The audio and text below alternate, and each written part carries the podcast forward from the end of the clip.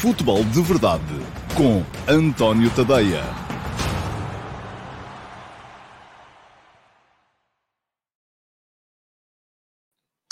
Ora, então, olá, muito bom dia a todos e sejam muito bem-vindos à edição número, deixem cá ver, 644 do Futebol de Verdade para hoje, que é terça-feira, dia 30 de agosto de 2022. Uh, vamos uh, finalmente hoje acertar calendário relativamente ao campeonato da Primeira Liga. O Benfica vai jogar com o Futebol Clube Passo de Ferreira no Estádio da Luz, em jogo que ficou em atraso da terceira jornada. Vamos passar a ter todas as equipas com uh, os mesmos uh, quatro jogos. É assim que deve ser. Um, e um, daqui veremos se o Benfica tem ou não a capacidade, mais logo, uh, para, vencendo o Passos de Ferreira, se isolar na liderança da classificação, mantendo então o pleno de vitórias. Eu recordo que o Benfica, esta época, já ganhou os sete jogos que fez até aqui, sete jogos, sete vitórias, quatro deles foram nas pré-eliminatórias da Liga dos Campeões, os outros três foram na Liga, Liga da qual o Benfica pôde beneficiar do facto de adiar este jogo com o Passo de Ferreira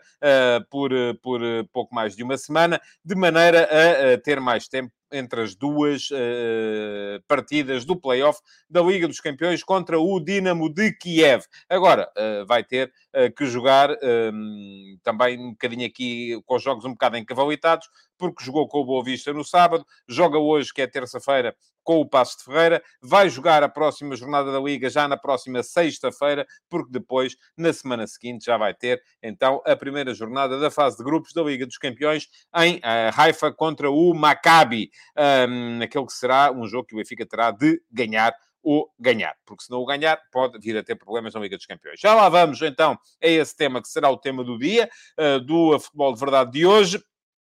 Uh, uh, jogo entre o Benfica e o Passo Ferreira e esse ataque do Benfica à liderança do campeonato. Quer mais uma vez Uh, Desejar-vos um bom uh, dia a todos, bem-vindos a todos aqueles que estão por aqui, a todos aqueles que uh, já comentaram, já sabem, comentem, deixem like na edição do Futebol de Verdade, porque isso é bom para o algoritmo, faz com que o programa apareça a mais pessoas no YouTube. E se ainda não seguem o canal, façam o favor de o fazer. Vou deixar aqui depois na edição gravada um link para que possam uh, inscrever-se no canal. Não pagam nada, é completamente gratuito. É chegarem lá, fazer, clicar em cima do, do, do botão que diz inscreve-te no canal e depois, já que lá estão, ativem as notificações. É clicar também em cima do sino para que o YouTube possa uh, avisar-vos uh, sempre que o Futebol de Verdade ou qualquer outro programa que eu faça aqui no YouTube, no meu canal, esteja a começar. Vamos então entrar na lógica uh, do, do, do futebol de verdade normal, que só é interrompida mesmo na edição de segunda-feira, por ser uma edição a seguir à jornada de liga, em que há muito futebol para falar, por isso já sabem como é que isto vai funcionar. Eu vou chegar aqui e vou pôr a funcionar a. A buzina, o cronómetro para tocar a buzina daqui a meia hora e daqui a meia hora, já sabem, toca a buzina e acaba o programa. Agora, aquilo que tenho para vocês é a pergunta do dia de hoje. E já sabem também que à terça-feira as perguntas selecionáveis são aquelas que entram no, na emissão gravada do Futebol de Verdade de segunda e também da sexta anterior. Porquê? Porque na segunda não há pergunta do dia. E como não há pergunta do dia, as perguntas forem colocadas no Futebol de Verdade de sexta são também arrastadas uh, para a eleição da pergunta do dia do programa de um, ehm, terça-feira. Portanto, a pergunta do dia de hoje vai para o José Neto. Muito obrigado, José Neto, por esta questão. E uh, a pergunta que o José Neto faz é: uh, este ano temos visto as três equipas que subiram a complicar a vida aos grandes. Eu diria mais do que complicar, a azucrinar mesmo, mas pronto. Com um futebol positivo e sem recorrer ao antijogo. Por muito que o Sérgio Conceição, do meu ponto de vista, de forma errada, uh, tenha, na sequência da frustração da derrota contra o Rio Ave, acusado o Rio Ave de fazer antijogo. Não fez. Na época passada, as três equipas que haviam subido, Estoril, Vizela e Aroca, fizeram campeonatos tranquilos. Pensa que se trata apenas de um epifenómeno ou podemos extrapolar dizendo que a competitividade da segunda liga forja boas equipas, corajosas e sem vícios de mera busca do pontinho? Uh, muito obrigado, José, pela sua pergunta. Uh, e eu escolhia como pergunta do dia porque me permite, uh, de certa forma, vir aqui explicar um bocadinho aquilo que penso sobre um tema que me é particularmente caro, que é, uh, por um lado, a segunda liga. Eu gosto muito da segunda liga tal como a temos. Acho que é uma, um campeonato particularmente competitivo que convém à uh, Liga Portuguesa de Futebol Profissional manter tal como está. Muitas vezes há gente aqui a dizer que a segunda Liga devia ter duas zonas para diminuir a despesa. Uh, eu acho que este campeonato é tão competitivo uh, como está, que seria uma pena que acabasse, e portanto, sim, para responder à sua pergunta, acho que a segunda Liga gera, embora o futebol de segunda Liga seja muito diferente do futebol de primeira, ao nível do ritmo. há equipas, por exemplo, o Rio Ave subiu na época passada, com um futebol muito, uh, pelo menos daquilo que eu fui vendo, um futebol muito semelhante àquele que pode agora colocar em causa ou, ou, colocar em campo na Primeira Liga, que é um futebol muito baseado no, no, no na, na, numa equipa solidária, unidade atrás e depois na capacidade para explorar o espaço no ataque à profundidade. O Casa Pia é igual. Uh, eu acho que das três, a equipa que na época passada mostrou ainda assim um futebol mais. Um, e quando digo positivo, não quer dizer que os outros sejam negativos, mas um futebol mais uh, baseado em ataque organizado, até foi o Chaves. Uh, e foi aquela que esteve até ao fim um, para, para ver se subiu ou não. mas ia a dizer-vos que o, o acho que esta segunda liga gera, de facto, boas equipas. Não vou dizer se são corajosas ou não corajosas, acho que isso também é um bocadinho uh, irrelevante. Mas gera boas equipas, porque é um campeonato particularmente competitivo. Depois, qual é que é a parte que eu acho que é, de facto, um epifenómeno, mas é um epifenómeno de quem aprende com os erros que foram sendo cometidos. É que temos, neste momento, as equipas que sobem da segunda liga, temos uh, equipas que acabam por manter muito a sua base. E isto, meus amigos, é fundamental, é fundamental, acaba por ser fundamental ao longo de todo o campeonato, mas é ainda mais importante no arranque. E é muito importante no arranque, porque aquilo que estamos a ver é que o Rio Ave, o uh, uh, Chaves e o Casa Pia entraram na liga principal com dinâmica de vitória, com uma dinâmica que lhes permite uh, serem equipas ganhadoras, os jogadores. E, e, isto acontece porquê? Acontece porque um, mudam pouca coisa. Se formos a ver, o 11 do Rio Ave, que ganhou ao Flóculo Porto neste fim de semana, naquele 11 inicial apresentado pelo Luís Freire, 10 jogadores já estavam na equipa do ano passado. A exceção foi o Nóbrega, o central esquerdo, que na época passada estava a jogar no Benfica B. Portanto, os outros 10 são jogadores uh, que uh, acabaram por uh, transitar da equipa que subiu para a equipa que este ano vai tentar a manutenção. Do 11 do Chaves, que foi ganhar ao Sporting Alvalade, e lá está, eu há bocado disse que o Chaves foi a equipa mais positiva na, na, na, na segunda liga do ano passado, daquelas que subiram, mas também me parece que neste momento Uh, acho que o Chaves não fez nem pouco mais ou menos um jogo tão bom como fez o Rio Ave. O Chaves teve um bocadinho mais a sorte do jogo contra o Sporting do que teve o Rio Ave contra o Futebol do Porto. O Rio Ave, é verdade, beneficiando de um dia uh, particularmente atípico do Porto, na primeira parte jogou, o Chaves, na primeira parte em Alvalade, não jogou, limitou-se a aguentar o embate e depois acabou por, na segunda parte, aproveitar a desorientação uh, do, do, do, Sporting, mas não, não, não teve propriamente um período em que fosse dominador. O Rio Ave, na primeira parte, dividiu o jogo com, com, com, uh, com o Flóculo Porto, com, com o Porto. Agora, isto não quer dizer que um tenha tido mais mérito que o outro, são maneiras diferentes. Mas ia dizer que do 11 que o Vítor Campelos apresentou em Alvalade para jogar contra o Sporting, Oito desses 11 jogadores já estavam na equipa dos Chaves que subiu na época passada. As exceções foram os dois centrais, o Steven Vitória, recrutado ao, ao Moreirense, o uh, Nelson Monte, uh, que veio do futebol espanhol, e o uh, Héctor Hernández, o ponta de lança, que também veio das divisões secundárias de Espanha. Portanto, 8 em 11 num caso, 10 em 11 no outro. Agora, vamos lá ver se isto é o tal epifenómeno de que uh, o José uh, falava. Não é. Já na época passada, vamos lá ver como é que se comportaram na época passada as três equipas que subiram uh, da segunda à primeira divisão. O Estoril, e eu aqui recorri não, a nenhum jogo em particular, mas aos 11 jogadores uh, mais uh, uh, utilizados ao longo da época em que Estoril, Vizela e Aroca conseguiram a permanência, o Estoril, entre os 11 mais utilizados, 7 já estavam na equipa que transitava do ano da subida. As exceções, David Bruno, um, Ferraresi, o, o David Bruno vinha da Roménia, o Ferraresi do Moreirense, o Chico Geraldes, que tinha estado no Rio Ave, e o Arthur, eh, que vinha do Atlético Goianiense. Portanto, 7 em 11 dos mais utilizados. No caso do Vizela, este número sobe para 8 em 11. As exceções, entre os mais utilizados na equipa do Vizela do ano passado, só 3 dos 11 mais utilizados é que não tinham estado na subida de divisão. Quem foram? Claudemir, ex-Sivaspor na Turquia, Alex Mendes, ex-Ajax B, nos Países Baixos, Nuno Moreira, ex-Sporting B.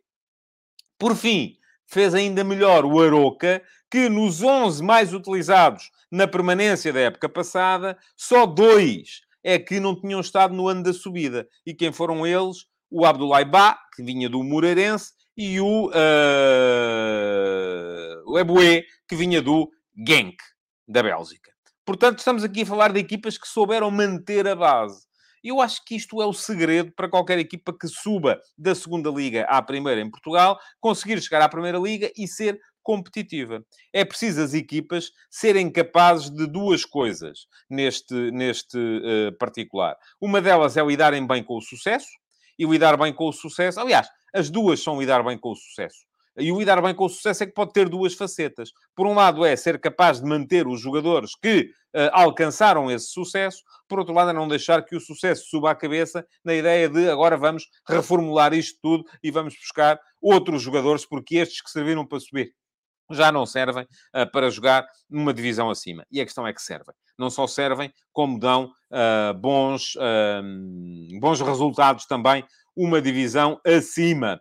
Bom, vamos lá ver. Uh, o que é que nós temos aqui de comentários feitos por vocês? Diz-me o Rafael Mota, as equipas que têm subido também o têm feito com investidores e com dinheiro para fazer boas equipas. Bom, enfim, se formos a ver, uh, nestes casos, o Aroca uh, não, o Vizela sim, havia lá o investimento Uh, de, de, de, Hong Kong. O Estoril, sim, pertence a um, a um investidor norte-americano. Uh, no caso dos que subiram este ano, uh, basicamente o que há é o investimento também do, dos norte-americanos que são donos do Spezia na equipa do Casa Pia. Portanto, acho que não é tanto por aí, Rafael, que a coisa se, se faz. Diz o Helder Paiva, está a acabar aquele estigma das equipas que sobem se reforçarem com jogadores de Primeira Liga, que descem todos os anos onde quer que estejam. A questão é muito mais esta, acho eu. Acho que aqui uh, o Helder está, está, está, está a ver o ponto da mesma maneira que eu. Não quer dizer que seja certa, mas é a mesma maneira uh, que eu estou a, a ver.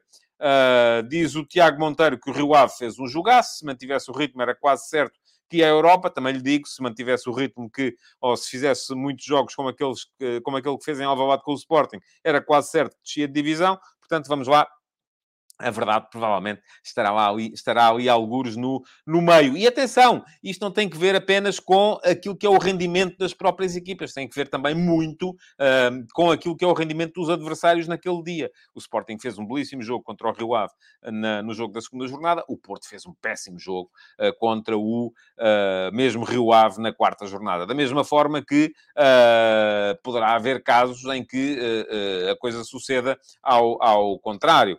Uh, o Mani Calavera fala aqui um bocadinho ao lado da coisa. Fiquei admirado com a notícia de hoje, onde se afirma que o Marítimo vai manter o treinador depois de uma reunião para discussão dos maus resultados. Eu, à partida, uh, Mani, sou sempre contra as chicotadas psicológicas. Portanto, para mim, é uma boa notícia. Diz o Tiago Monteiro que o Chaves teve mérito na vitória, mas não fez um jogo fantástico. Uh, o João Ferreira, mas o Chaves lidou melhor com a surpresa de estar a ganhar do que o Rio Ave. Uh, e o Fernando Bularinho pergunta: não será o bom planeamento das equipas que sobem o grande fator para fazer boas épocas? Manutenção de jogadores e treinador beneficia muito a estabilidade. Lá está. É exatamente isso que eu penso uh, também. Uh, e o Paulo Neves diz, como sempre, consegue ver o lado mau das coisas. O Paulo tem que ser um bocadinho menos uh, pessimista. Uh, isto é tudo muito bonito agora. Nessas equipas basta aparecerem lesões e os cartões. Falem-me nessa altura. Olha, no ano passado, com certeza que o, o Aroca, o Estoril e o Vizela tiveram lesões e cartões e acabaram por se manter sem grandes dificuldades. E o José Neto vem aqui e, de facto, estou curioso para perceber como vai correr esta aposta do Nottingham Forest em 20 reforços. É verdade, o Nottingham Forest que subiu, na, subiu à Premier League, uh, subiu de aflitos, mas subiu uh, e mudou a equipa toda, basicamente, com um investimento que praticamente mais ninguém fez na, em Inglaterra esta, esta, esta época. vamos a ver, de facto, como é que vai correr. mas pronto, este é um tema que, conforme já disse, me é eh, particularmente caro, uh, mas uh, vamos a ver o que é que vai acontecer daqui para a frente com estas equipas e se de facto acaba por ser ou não útil a manutenção da estrutura. Se bem que agora também estas equipas vão acabar por se reforçar e já está, por exemplo, o, o Samaris para jogar no Rio Ave. Mas já lá vou falar disso quando chegarmos ao quando chegarmos ao, uh, aos ataques rápidos de hoje, que é já agora. Pronto, vamos embora passar então para os ataques rápidos, uh, que é a maneira que eu tenho aqui de pontuar uh, brevemente aquilo que é a atualidade do futebol nacional e internacional, com comentários breves, necessariamente breves. O primeiro, para reforçar aquilo que estava a dizer há bocado, o Casa Pia foi ontem vencer o Vitória a Guimarães, uh, excelente resultado para o Casa Pia. Eu já tinha ficado com a sensação, quando vi o Casa Pia uh, Benfica, uh, e vi com particular atenção, porque tinha que escrever crónica desse jogo, não foi daqueles jogos em que a gente vai olhando, vai olhando para outra coisa, não, ali estava a ver com toda a atenção, e um, fiquei muito bem impressionado com a, a qualidade estratégica desta equipa do Casa Pia e do seu treinador. Uh, e, e, e, de facto continuo a achar, até agora, em sete jogos que o Benfica fez, quem mais dificuldades causou ao Benfica ainda foi o Casa Pia. E isto tem a ver, meus amigos, não é só com a qualidade dos jogadores, que é onde ter, tem muito a ver também, como é evidente, com a preparação estratégica do jogo que foi feita uh, na altura pelo, pelo Felipe Martins, tal como as vitórias do Rio Ave sobre o Flóculo do Porto e do Chaves sobre o Sporting tiveram muito a ver com a preparação estratégica dos jogos feitas pelo uh, Luís Freire e pelo Vítor Campelos.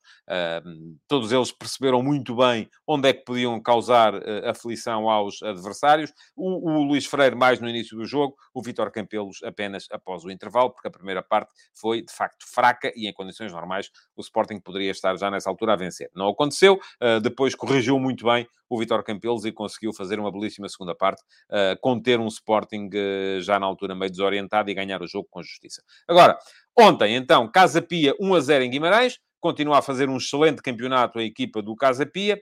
Uh, Vizela 2, uh, Gil Vicente 2. Uh, não vi o jogo, deve ter sido um belíssimo espetáculo, pelo menos houve, houve golos com, com fartura. mas vamos a ver, estas são equipas que precisam de estabilizar. Já as vi fazer coisas muito boas esta temporada. Uh, o Gil Vicente vem com um bom lastro da época passada, embora tenha perdido o treinador, o Ricardo Soares, e perdeu vários jogadores, lá está, não teve a capacidade. Aqui não foi tanta vontade, foi mais a capacidade para lidar bem com o sucesso, porque perdeu muitos dos jogadores fundamentais no sucesso da época passada.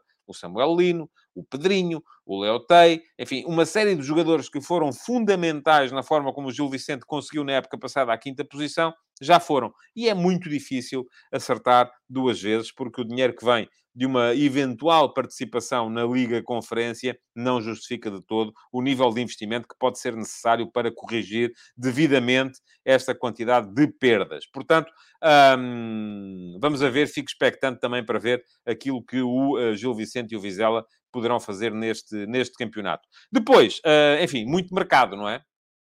temos muito mercado uh, para, para perceber. O Benfica uh, colocou, e já é oficial, o uh, Roman Yaremchuk no Bruges.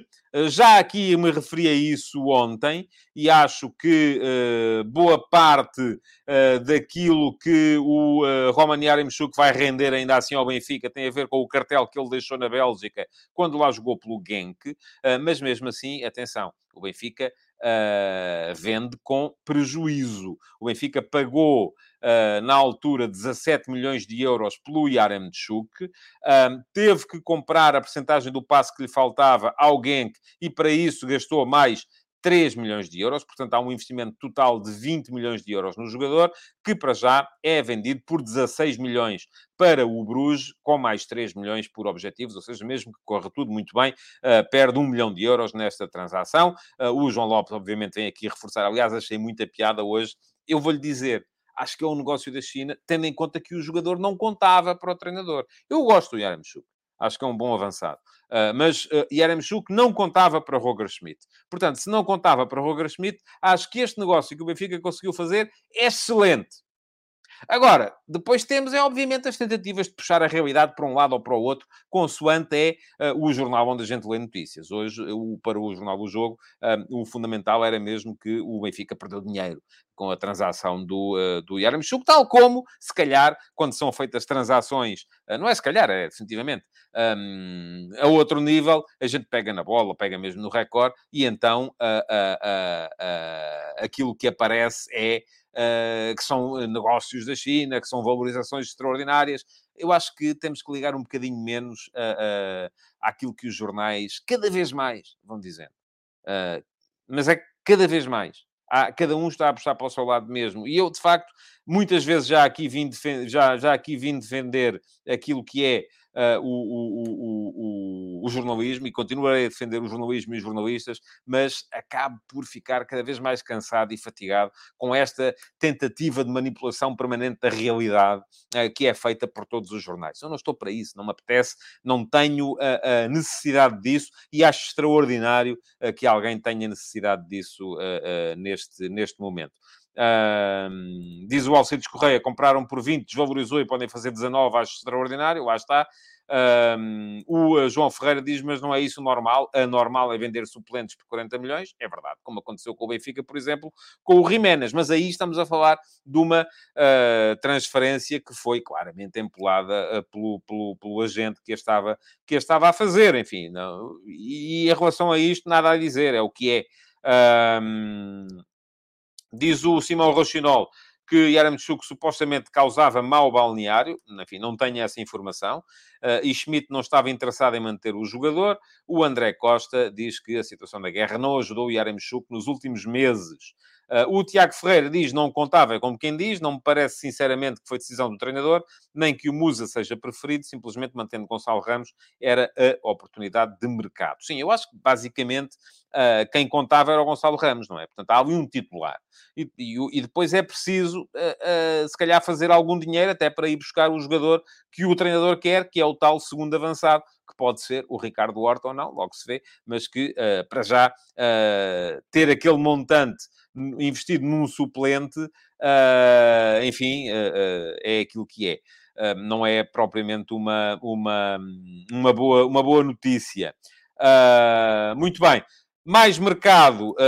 Outro jogador que está encalhado na luz é o Julian Weigl. Vamos ver se sai mesmo para o Borussia Mönchengladbach uh, por empréstimo. E aqui, mais uma vez, estamos a falar de um negócio que pode vir a uh, causar algum prejuízo ao, ao Benfica. Mas eu acho normal que haja prejuízo em jogadores que, de facto, desvalorizaram. Agora, a questão é, ou se, uh, uh, uh, se, o, se o Weigl veio para o Benfica, custou 20 milhões de euros, se chegou aqui foi sendo sempre titular e foi até sacada à sua presença a perda uh, dos campeonatos pelo Benfica, porque o Benfica antes, sem, sem ele, ganhava campeonatos. Quando ele veio, começou a perdê-los.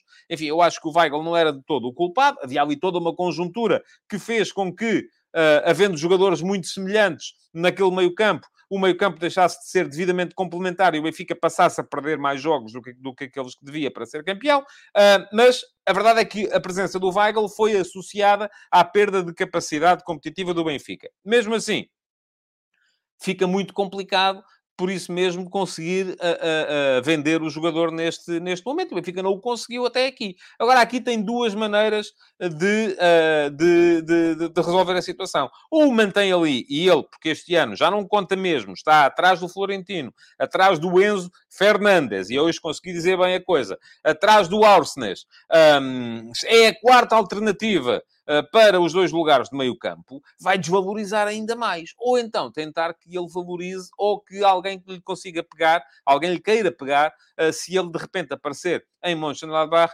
e acabe por, acabe por ser... Um, na altura transacionado. Vamos ver se vai haver ou não a opção de compra no negócio. O Mário Dutra vem corrigir-me, diz que não. O Rimena jogou por empréstimo no Wolves um ano com resultados. Suspeito sim foi vender o Fábio Silva por 40 milhões com um ou dois jogos no Porto. Olha, eu acho que são dois negócios. Hum, como é que eu lhe dizer? Que não seriam feitos se não fosse isso que o empresário queria. E o empresário é o mesmo, curiosamente. E o clube de destino é o mesmo também. E vou-lhe explicar porquê. Uh, está por provar que o Jiménez, o quando vai para o Wolves, já vai com, com a opção de compra, uh, enfim, é como, a, é como a opção de compra do Nuno Mendes no Paris Saint-Germain, a opção de compra do Vitinha, Vitinha não, uh, do Vitinha não aconteceu assim, mas de uma série de outros jogadores que vão para o estrangeiro e os clubes não podem comprá-los logo, mas acabam por fazer o investimento daí por um ano. O Jiménez, apesar de tudo, e aí dou-lhe razão, tinha muito mais presença na primeira equipa do Benfica do que tinha o Fábio Silva na primeira equipa do Porto. Mas o Fábio Silva tinha muito mais margem de progressão. Eu acho que foram duas transferências feitas pelo dobro do que uh, se justificaria. E pelo dobro, pelo menos. Uh, agora, se quem é do Benfica acha que o Jiménez foi muito, foi, é muito bem, até valia mais, uh, e o Fábio Silva não. E quem é do Porto acha que o Fábio Silva valia muito mais e o Jiménez não o Luís Martins diz-me aqui, não era opção de compra obrigatória. Eu sei que não era. Mas o que eu lhe estou a dizer assim, Luís, é que há muitos negócios que não estão com a opção de compra obrigatória, mas estão com a opção de compra apalavrada. Uh, e não pode ser opção de compra obrigatória por uma questão legal. Uh, e que o caso era esse. Uh, portanto, se vocês quiserem acreditar na carochinha e no João Retão, é a vossa opção. Continua. Eu não, não estou cá para vos desenganar, nem para vos desiludir. Uh, eu, desenhos animados é mais o, o SpongeBob e gostava da Ovelha Choné. Agora, uh, se não é... Se, se, querem, de facto, ser confrontados com a realidade, então aí... Uh, aquilo que vos digo é que toda a carreira do Jiménez foi feita assim. O Jiménez veio do México para o Atlético de Madrid por 20 milhões, não jogou no Atlético de Madrid, veio para o Benfica por 22 e depois não jogou no Benfica e foi para o Wolverhampton por 40. Portanto, é assim que a coisa funciona. Vamos todos achar que isto é normal. Está bem. Então é tudo normal. Pronto, também não interessa. Uh, Está-me aqui malta a dizer que o Camada, eu não sei, a informação que havia era que uh, não era assim, diz o Catsinfo que Camada uh, no Benfica. vamos a ver, para já, a ideia é que já não vem e que, portanto, continua o Benfica à espera de, de ser capaz de satisfazer então o desejo do Roger Schmidt para o jogador para aquela posição. e relativamente ao Sporting. Uh, aquilo que há neste momento é a apresentação ontem do Alexandrópolis. Uh, já o disse aqui, não conheço o jogador, não tenho conhecimento sobre, uh, sobre aquilo que é o futebol grego neste momento. Uh, parece-me um jogador fisicamente imponente. Agora, se vai ser ou não uh, uh, o jogador que o Sporting precisa, vamos a ver. É um miúdo ainda se chega aí com capacidade para se impor ou não, o Sporting precisa, de facto, e já o expliquei uh, nos textos que fui escrevendo, de um médio que seja capaz de levar a bola até à frente com, outras, uh, com outra velocidade, com outra rapidez, que um, consiga potenciar as transições ofensivas, que acabe por não estar, que, que não venha a, a, a, obrigar a equipa a entrar neste uh, processo de small, que eu chamei de small ball, que é sempre jogo curto, jogo de pé para pé, e que acaba por fazer com que os três avançados que o Sporting tem na área, uh, uh, joguem sempre contra muitos uh, adversários já muito bem posicionados. É no meio-campo que está o segredo da coisa. Depois, fala-se agora muito da possibilidade do Arturo Gomes do Estoril vir para o, para o Sporting. Um, vamos a ver. Vamos a ver se é assim ou não. os valores que se fala, 2 milhões de euros, enfim, não, não, não me parece que sejam uh, proibitivos. Um, ah, eu gosto do jogador. Agora, acho que é um jogador repetido para o Sporting. Acho que é um jogador repetido para o Sporting. Acho que o Sporting já tem muita gente para fazer aquilo. Aquilo que precisa é de gente que faça coisas diferentes. Uh, e lá está. É, foi o problema do Weigl no meio campo do Benfica. Era um jogador repetido no meio campo com que o Benfica ficou depois da saída do Florentino. E, aliás, mesmo com o Florentino, seria um jogador muito repetido. Uh, portanto, aquilo que acontece é que o Sporting precisa de jogadores diferenciados. Não precisa de mais cromos repetidos. Porque para repetidos já bastam os que lá estão. Um, e aquilo que faz falta neste momento é um avançado uh, que seja mais forte do ponto de vista físico, que seja mais forte no, no, na, na, na, procura da, da, profundidade e por isso mesmo uh, tenho algumas dúvidas de que esse jogador possa ser o Arturo Gomes. Agora, vamos a ver. Ruben Amorim tem acertado quase sempre nas escolhas que tem feito. Por fim, e para falar ainda do Flóculo do Porto, tem estado uh, particularmente inativo uh, no que a mercado uh, diz respeito. quero deixar-vos aqui, fica aqui o link para a crónica do Rio Ave Porto, que só saiu ontem à noite, havia muitas coisas que estavam pelo caminho. Diz-me aqui o, o, o André Souza, pensava que era o Arthur que tinha jogado no Barcelona. Não, ouça, há aí essa confusão, porque há duas notícias. Há uma notícia em que o Arthur do Barcelona e da Juventus foi, terá sido oferecido uh, aos clubes portugueses, não foi só ao Sporting, foi, aparentemente foi aos três clubes portugueses, aos três grandes clubes portugueses, ficando a Juventus a pagar-lhe o salário, uh, e que o Sporting teria rejeitado. Uh, e depois há uma outra notícia que fala, de facto, do Artur Gomes do Estoril. São os dois Artur com TH, mas são dois jogadores diferentes. Um, e que o Artur Gomes do Estoril estará no radar do Sporting. Aliás, a esse propósito, o João Lopes pergunta se o Arthur da Juventus não é um jogador diferenciado para o Porto ou Sporting pago pela Juve. Ó oh, João, eu acho que é. E é por isso que uh, me parece que este, uh, que este hum, negócio do Arthur uh, está mal explicado. Hum, eu não sei até que ponto é que como é que está o jogador, se está assim tão mal, uh, se não está. Se, se, mas eu acho que o melhor Arthur seria sempre um, um acrescento uh, para qualquer equipa em, em Portugal, uh, se fosse ela o Sporting ou o Porto, e até mesmo o Benfica, creio. Até mesmo, se fosse o melhor Arthur, até mesmo o Benfica, que neste momento está mais bem calçado no que uh, diz respeito a centrocampistas. Mas estava a falar do Porto. Já deixei lá atrás o link para a crónica da derrota em Vila do Conde. Entretanto, hoje de manhã escrevi também sobre o processo de mercado do Flóculo do Porto, no último passo, e fica aqui o, uh, o link para esse texto também. Uh, a verdade é que o Porto tem estado, uh, e, e, está toda a gente ainda a dizer, é pá, o Porto precisa de um médio, não precisa de um médio, é preciso um jogador que venha fazer a diferença, como fazia o Vitinha. E uh, eu acho que há uma série de questões que o Porto precisa de encarar neste momento, e essa é, é indiscutivelmente uma delas. Um, o Sérgio Conceição fez uma opção tática e estratégica no início da temporada, que foi encarar o campeonato uh, achando que não podia substituir o talento do Vitinho e, portanto, mudou a equipa. Mudou não só o, a estrutura tática, uh, passando a jogar uh, naquele sistema muito interior, que pode ser um 4-4-2 losango. Eu já, ao João Lopes, já lhe estou a dar aqui uma abebezita. Pode ser um 4-4-2 losango, pode ser um 4-3-3 interior enfim, acho que é um bocado indiferente aquilo que lhe chamamos, mas basicamente é um sistema que joga toda a gente muito por dentro e que precisa depois, para não ser exposto, precisa de muita pressão na frente.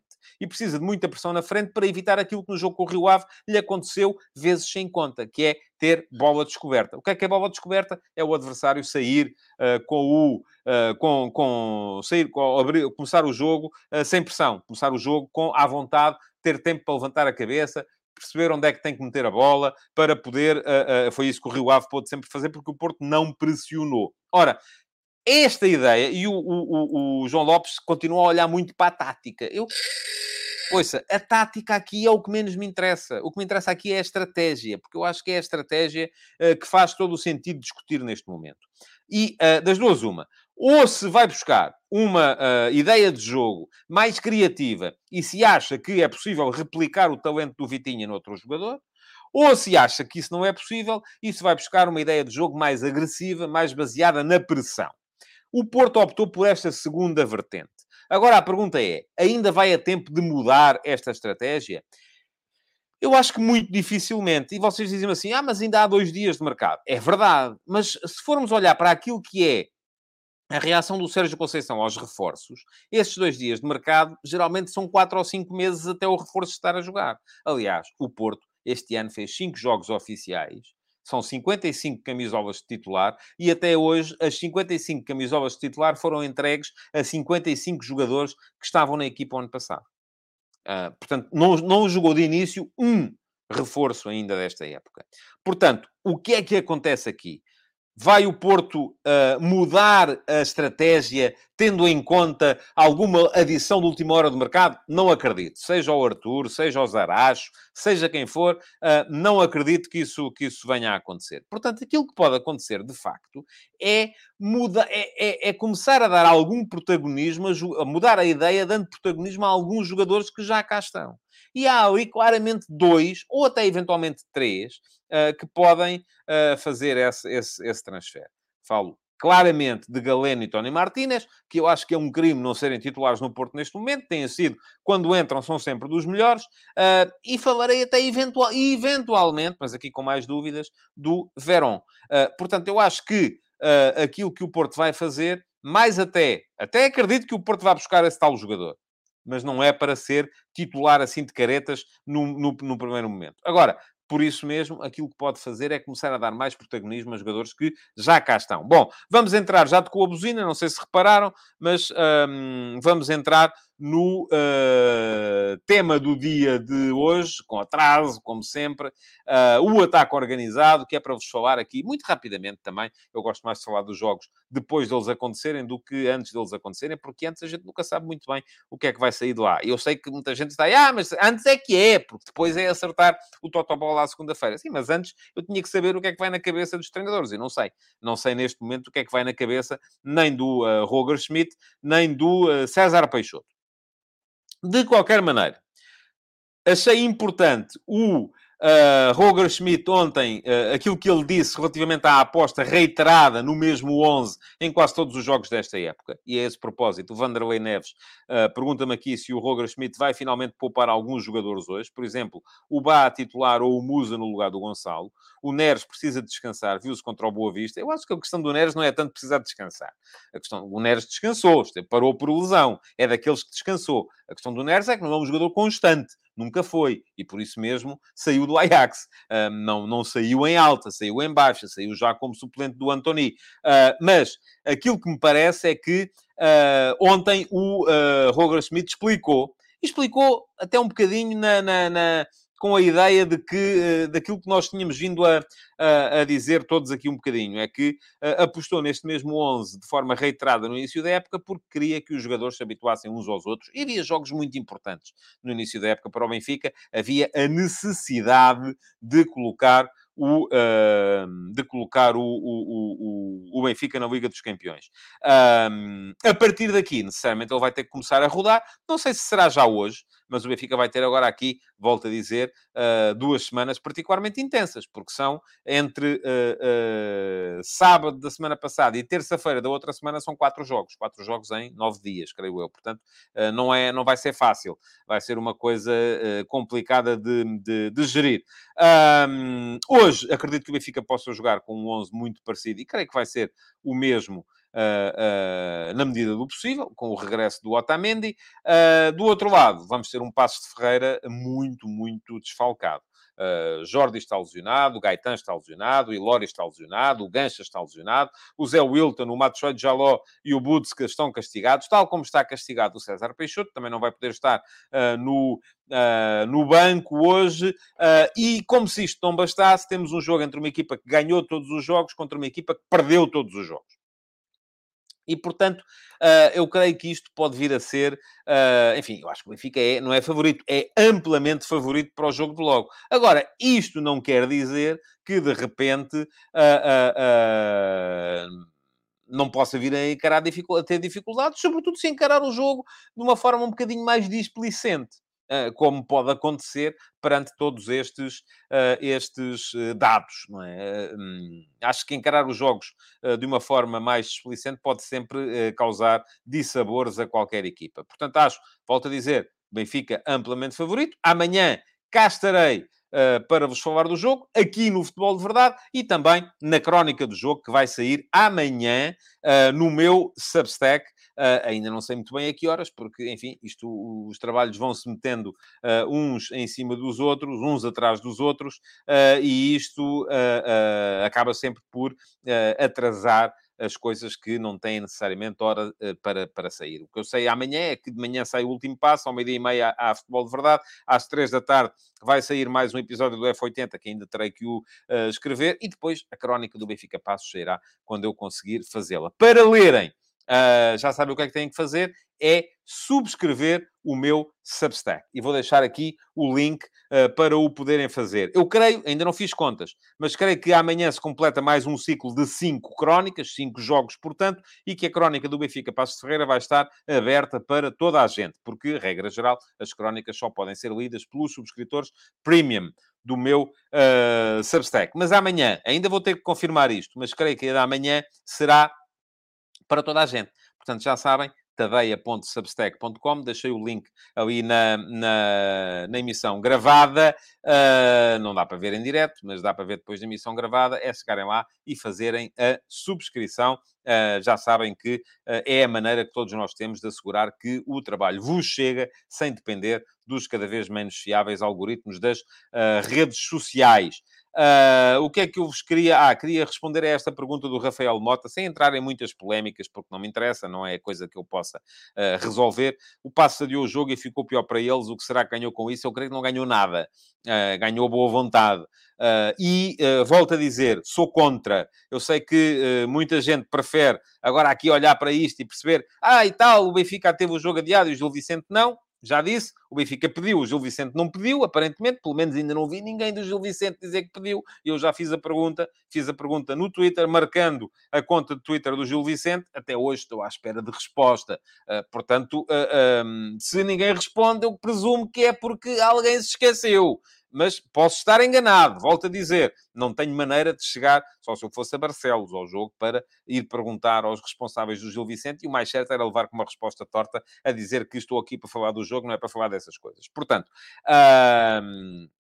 agora, por princípio, sou contra porque acho, e, e, é isto que é verdade, uh, o Passo de Ferreira acaba por sair prejudicado. Não é na luta com o Benfica, porque o Passo de Ferreira não vai lutar pelo campeonato com o Benfica, é na luta com as outras equipas uh, que fazem parte do campeonato do Passo de Ferreira, que acaba por também uh, ter de fazer três jogos esta semana, quando não tinha necessidade nenhuma disso, e faz este jogo com o Benfica num, numa altura em que tem mais de meia equipa de fora. Portanto, uh, uh, aquilo que me parece é que não me parece uh, que não, é, não terá sido grande novidade ou grande notícia para o Passos de Ferreira. Muito bem.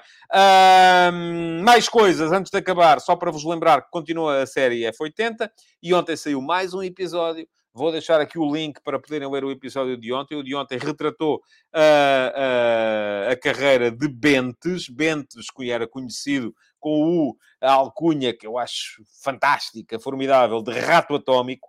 Uh, e era o rato atómico porque era pequenino, portanto, o rato, daí o rato, uh, media 1,67m, era um extremo muito rápido e, além disso, que chutava com uma potência uh, notável, uh, com, o pé, com o pé esquerdo, ainda que ele fosse mais hábil a jogar com o pé direito. Portanto, era um jogador que fez toda a carreira na académica, nos anos uh, 40 e 50 do século passado, uh, que chegou a jogar na seleção nacional, é ainda hoje o melhor marcador da história da académica e, portanto, é um jogador que merece uh, não só o nosso respeito, porque isso merecem todos, como a nossa profunda admiração. O episódio do F80 do Bentes saiu ontem, Uh, hoje vamos ter mais um episódio do F80 com o jogador, o Bentes faria anos ontem, se ainda fosse vivo, já não é. O jogador de hoje ainda está entre nós, ainda é vivo e faz hoje anos.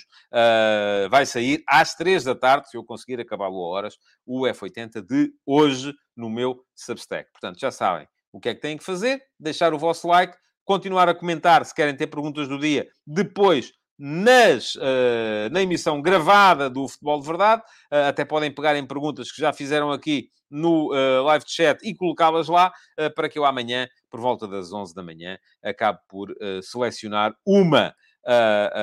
da, para, para, e vou só, antes de acabar, responder aqui ao Carlos Ramos, que ele me diz o seguinte: se queremos mais pontos na UEFA, é todo o interesse que as equipas portuguesas nas competições europeias sejam protegidas.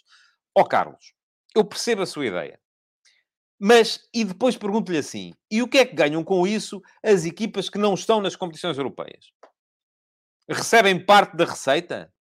É que se estivermos a falar disso, como, por exemplo, toda a gente aponta como exemplo uh, os Países Baixos. Ah, porque o Alkmaar, não sei o quê, a Liga adiou. Certo. Mas há uma coisa que se calhar vocês não sabem. É que as equipas uh, neerlandesas chegam ao fim da temporada e o dinheirinho que vem da Liga dos Campeões e da Liga Europa e não sei o quê é dividido. Não vai todo para quem lá está. Se estivermos a falar nessa lógica, está bem.